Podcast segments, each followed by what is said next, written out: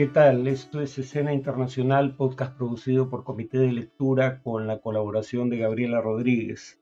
En cuanto a noticias recientes, eh, la Oficina de Naciones Unidas para los Derechos Humanos, a través de su portavoz, eh, Rabina Shamdasani, criticó la represión del régimen iraní contra las protestas que se iniciaron el 16 de septiembre por la muerte bajo custodia policial de la joven Masha Amini. Eh, además, expresó inquietud por las restricciones a las comunicaciones en materia de telefonía fija, móvil, Internet y redes sociales que ha decretado el gobierno iraní. Los medios oficiales iraníes hablan de hasta ahora 11 eh, días de protestas, 41 fallecidos, pero organismos independientes sitúan la cifra en un eh, número bastante mayor. La organización no gubernamental Iran Human Rights eh, habla de 76 muertos, 6 mujeres y 4 niños entre ellos, y que eh, los familiares de los fallecidos son presionados para no celebrar entierros públicos ni anunciar la muerte de sus parientes. Y esa misma entidad además habla de cientos de heridos en al menos 11 provincias del país. Hablaremos de este tema, si no en el próximo podcast, eh, la siguiente semana. En Colombia se dieron las primeras marchas de protesta contra el gobierno de Gustavo Petro. El día 26 empezaron en varias ciudades en contra de las reformas, como la reforma tributaria, pero también parte de su agenda ambiental, iniciados o implementados por el gobierno, pese a que hubo presencia de eh, congresistas del Centro Democrático, es decir, el partido fundado por el expresidente Álvaro Uribe, eh, no ah, había líderes visibles de las movilizaciones. Eh, la diferencia fundamental con el gobierno anterior es que en esta ocasión eh, se respetó el derecho a la protesta, no hubo presencia del Escuadrón Móvil Antidisturbios, SMAT, y entre quienes protestaban había reservistas de las Fuerzas Armadas y de la policía y trabajadores petroleros. Participaron sectores, dicho sea de paso, que en el pasado condenaba las protestas. En sus redes sociales, el presidente Petro dijo, siempre se respetará su derecho a expresarse, pero siempre tendremos el derecho a informar cuando se desinforme. En general, las marchas no tuvieron violencia, lo cual fue cierto.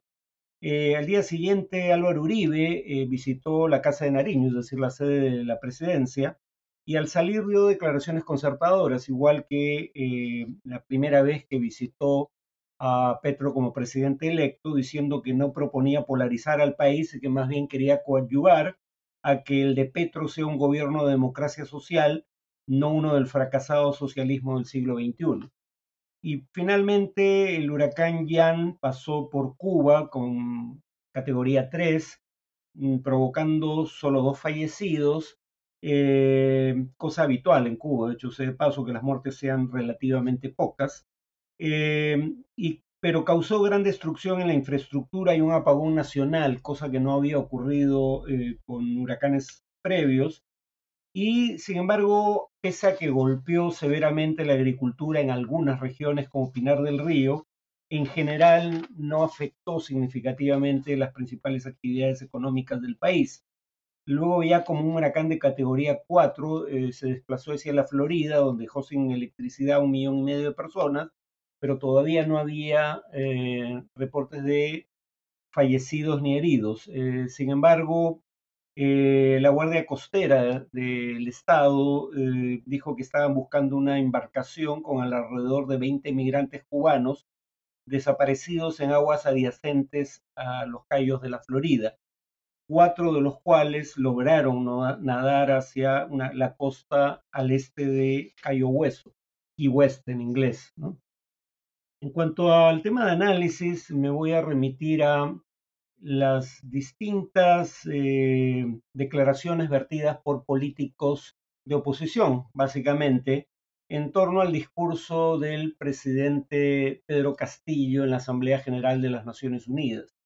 María del Carmen Alba, por ejemplo, la expresidenta del Congreso, dijo respecto a el reconocimiento de la República Árabe Saharaui Democrática que la República Saharaui, bueno, en realidad pronunció una palabra distinta, son 40 carpas en un territorio de Argelia. La primera corrección obvia sería que en realidad hay 84 países en el mundo que reconocen a la República Árabe Saharaui Democrática.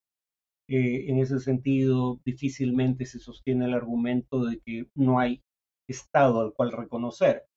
Cuatro carpas en medio, 40 carpas, perdón, en medio del desierto. Bueno, 440 no haría mayor diferencia. Pero además es curioso que eh, María del Carmen Alba no pareciera saber que quien reconoció la República Árabe Saharaui fue eh, el fundador de su partido, Fernando Belaúnde Terry, cuando era presidente durante su segundo periodo gubernamental en el año 1984, un gobierno del cual fue ministro eh, su tío, Luis Alba Orlandini.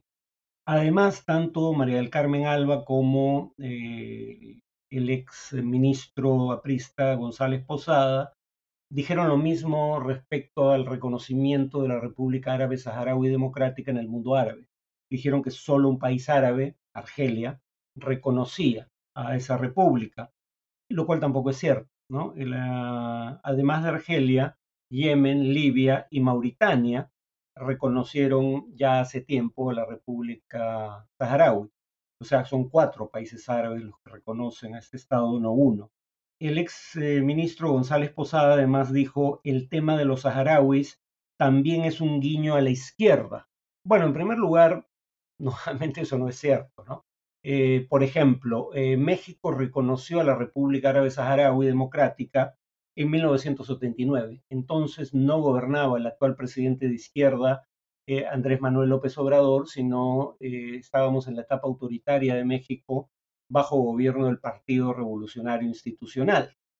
Eh, en Uruguay, si bien el reconocimiento se extendió durante el gobierno de izquierda de Tabaré Vázquez, el gobierno actual conservador de Luis Lacalle Pou ha mantenido el reconocimiento de la República Árabe Saharaui Democrática.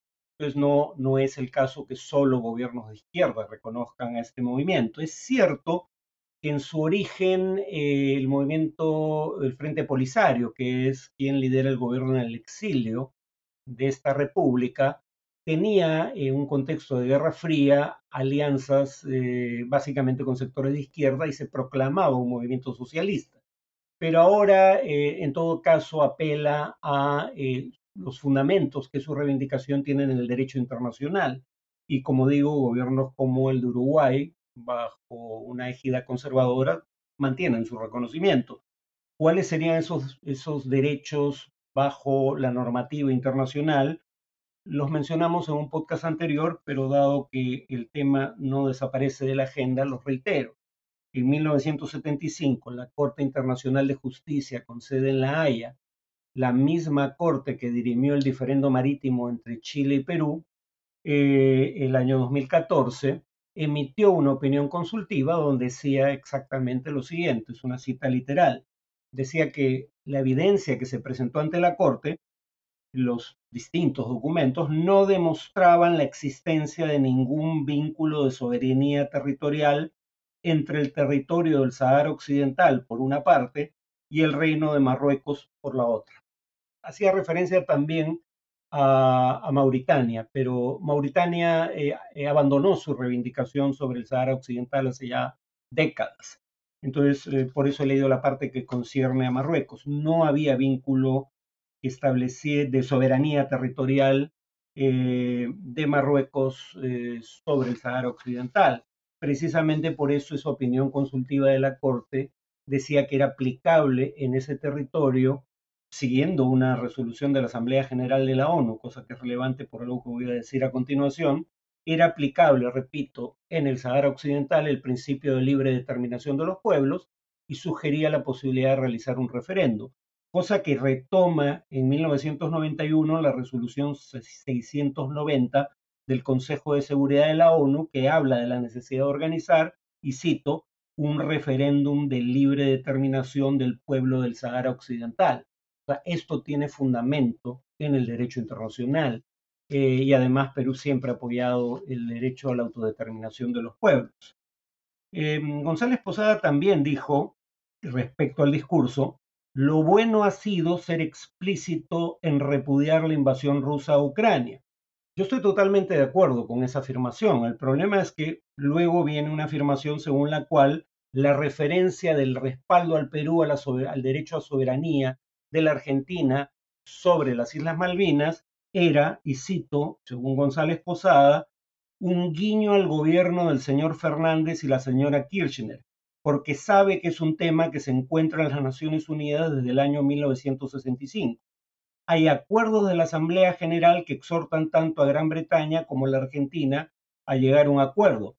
O sea, si bastase un, un acuerdo de la Asamblea General para que los países dejasen de pronunciarse sobre temas de la agenda internacional, luego entonces, ¿por qué celebra que se repudie en el discurso de Castillo ante la Asamblea General de la ONU la invasión rusa, siendo que ésta ya había sido deplorada, es el término que utiliza, una, eh, por una resolución de la Asamblea General de Naciones Unidas. O sea, claramente eh, que haya una, resolución de la Asamblea General no eh, impide que un país exprese opinión sobre un tema, sobre todo cuando esa resolución no es respetada. Eh, y sobre la idea de que el tema está en Naciones Unidas desde 1965, bueno, claramente se está sometido a consideración de entidades de las Naciones Unidas desde 1965 y sigue vigente, quiere decir que no se ha resuelto.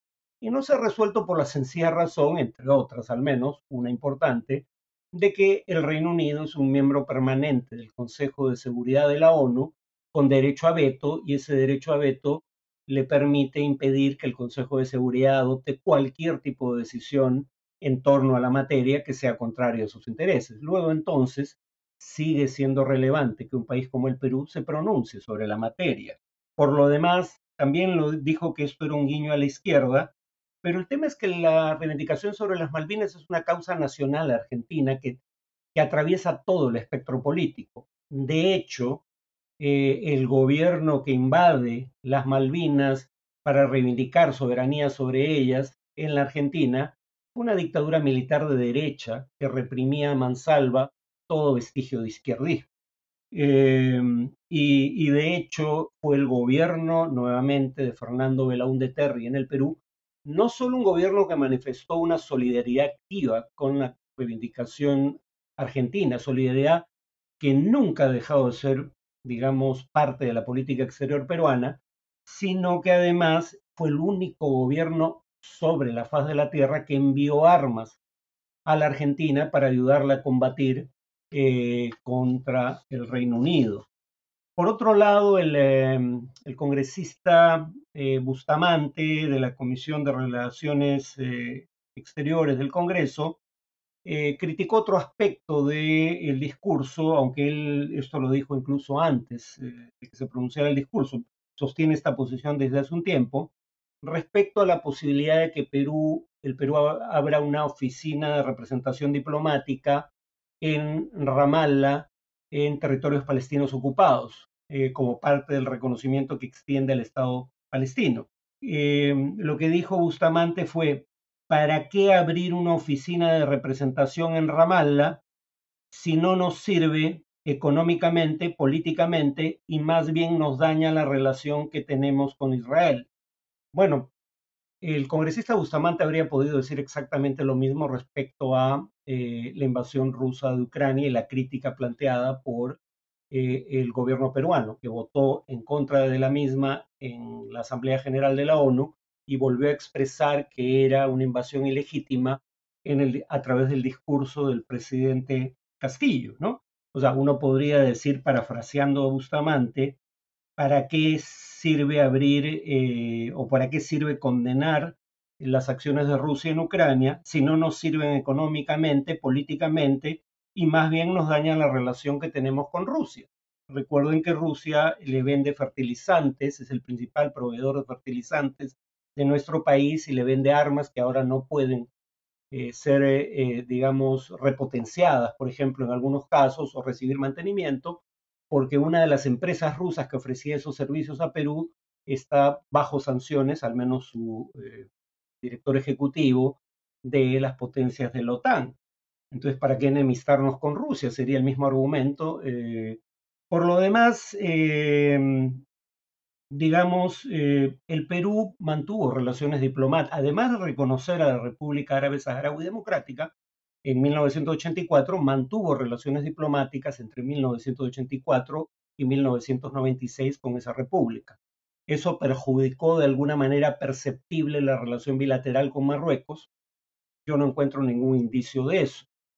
Eh, lo mismo respecto a Israel. Israel mantiene buenas relaciones diplomáticas con países, la mayoría de países del mundo, más, más de la mitad, que reconocen al Estado palestino y además mantiene buenas relaciones diplomáticas con países que mantienen oficinas de representación diplomática en Ramallah, capital provisional de ese Estado palestino que en realidad eh, es una ficción jurídica para decir que no hay un pueblo bajo ocupación, sino un Estado bajo ocupación y en tanto ese Estado tenga reconocimiento internacional, puede hacer cosas como ser parte del Tratado de, Roma y por ende estar bajo la jurisdicción de la Corte Penal Internacional y presentar casos contra líderes israelíes ante esa Corte.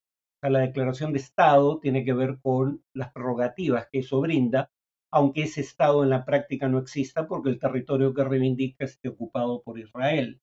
Pero como digo, ninguno de estos argumentos parece tener fundamentos sólidos. Finalmente, eh, por cuestión de tiempo, voy a dejar las opiniones de Diego Acuña sobre eh, el triunfo de Giorgia Meloni y por qué las feministas no apoyan a Meloni para una siguiente oportunidad, al igual que eh, la opinión de Fernando Rospigliosi sobre el tema de eh, el triunfo de Meloni. El origen fascista de Meloni no parece molestarles en lo absoluto, dicho sea de paso, pero eso lo dejo para el próximo podcast. Termino con una crítica de Cerrón, de Vladimir Cerrón, el jefe propietario, podría decirse, del partido Perú, Perú Libre, por el cual fue elegido presidente eh, Pedro Castillo aunque Cerrón en general elogió la mayoría de cosas que congresistas conservadores critican, eh, o políticos de filiación más bien conservadora critican, por otro lado, curiosamente, acusó al gobierno de Castillo de ser pro-yanqui y pro-OTAN por criticar la invasión rusa de Ucrania. Eh, claramente es cierto que Estados Unidos en particular y la OTAN en general eh, tienen una posición crítica de la invasión rusa y apoyan decididamente a Ucrania por sus propias razones, ¿no? Pero por otro lado, no es cierto que esto sea un tema de alineamientos internacionales. Hay una violación flagrante del derecho internacional, ¿no? El derecho internacional no eh, permite, o sea, Rusia alega que esto está amparado por el artículo 51 de la Carta de la ONU. Cuando uno lee el artículo 51, el ejercicio de la legítima defensa es lo que alega Putin, solo está autorizado en caso de que el país, un, miembro de la ONU, dice eh, el artículo 51 de la Carta de, esa entidad, un miembro de la ONU sea atacado, ¿no? Eh, que se sepa, Ucrania nunca invadió Rusia, salvo mejor parecer. Luego entonces, acá hay una, al margen de lo que diga Estados Unidos o la OTAN, es cierto que aquí hay una invasión que viola las normas eh, de derecho internacional. Como en 2014, Rusia violó normas de derecho internacional cuando adquirió mediante la guerra territorios en el este de Ucrania y sobre todo la península de Crimea y la anexó. Paradójicamente, Cerrón celebra eh, la posición del gobierno de Castillo en favor de los derechos del pueblo palestino. Bueno, el principio que viola Israel al ocupar eh, Jerusalén Oriental, Gaza, Cisjordania y anexar Jerusalén Oriental en la década del 80 es el mismo principio que violó Putin al, eh, digamos, capturar por la fuerza Crimea y luego anexarla a Rusia. El principio de que es inadmisible la adquisición de territorios por la fuerza. O sea, si es el mismo principio el que está en juego, la posición debería ser, ser similar. O sea, en otras palabras, salvo por sesgos políticos injustificables, en mi opinión, uno tendría que condenar por igual la anexión por la fuerza de territorio por parte de Israel y por parte de Rusia. Eh, por lo demás, gobiernos de izquierda de América Latina y el Caribe también votaron eh, en favor de deplorar las acciones de Rusia en la Asamblea General de la ONU, el de México, el de Argentina y el de Chile. O sea, no es una posición que solo haya adoptado el gobierno peruano y es una posición, una posición que adoptó la gran mayoría de países en el sistema internacional, no solo los países miembros de la OTAN. Bueno, eso es todo por hoy. Eh, como indiqué, continúo con un tema eh, vinculado a este, como algunos políticos peruanos o periodistas han opinado respecto al triunfo de Giorgia Meloni en las elecciones generales de Italia el domingo pasado. Eh, nos vemos en esa ocasión.